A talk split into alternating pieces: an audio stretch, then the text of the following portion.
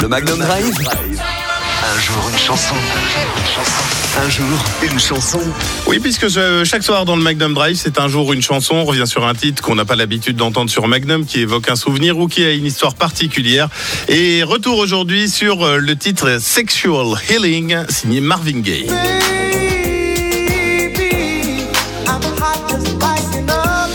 Alors la vie de Marvin Gaye, c'est une succession de souffrances, d'amitié, d'amour, mais surtout de musique.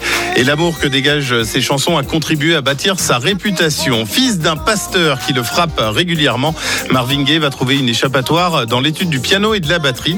C'est en 1964 qu'il va lancer That Stubborn Kind of Fellow, qui sera son premier album à succès. Le style de Marvin Gaye, c'est une soul music qui se veut un hymne à la beauté et à la sensualité. Il va vite devenir une des stars de la Motown, mais Marvin Gaye va également tomber rapidement dans les excès de drogue et d'alcool. Et suite à de nombreux déboires, divorces, accumulation de dettes, etc., il sombre dans la dépression. Lorsqu'il se présente très en retard à un show en Angleterre en présence de la princesse Margaret, son manager, pas content, va carrément annuler son billet d'avion de retour aux États-Unis. Marvin Gaye, incapable de payer lui-même, se retrouve exilé en Europe.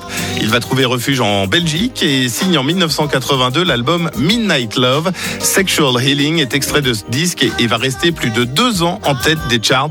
Et c'est un triomphe qui fait taire ceux qui croyaient Marvin Gaye incapable de remonter la pente. Mais de retour aux États-Unis, il retombe très vite dans ses travers. Et le 1er avril 1984, tous les ingrédients sont rassemblés pour qu'un drame survienne dans la belle maison que Marvin Gaye a achetée à ses parents. Marvin Gaye qui est au plus bas après sa dernière euh, tournée, il a réintégré le domicile familial, pris dans une spirale de paranoïa et d'addiction, il va passer ses journées à se droguer. De son côté, son père, le pasteur Marvin Gaye senior, vit lui aussi reclus dans cette maison où lui s'adonne à l'alcool. Et du coup, à la suite d'une dispute, le père va abattre son fils de deux balles à la veille de ses 45 ans.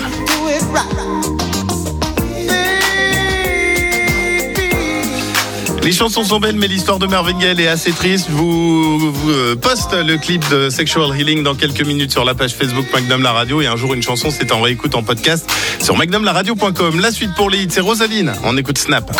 Magnum la radio. Un jour une chanson.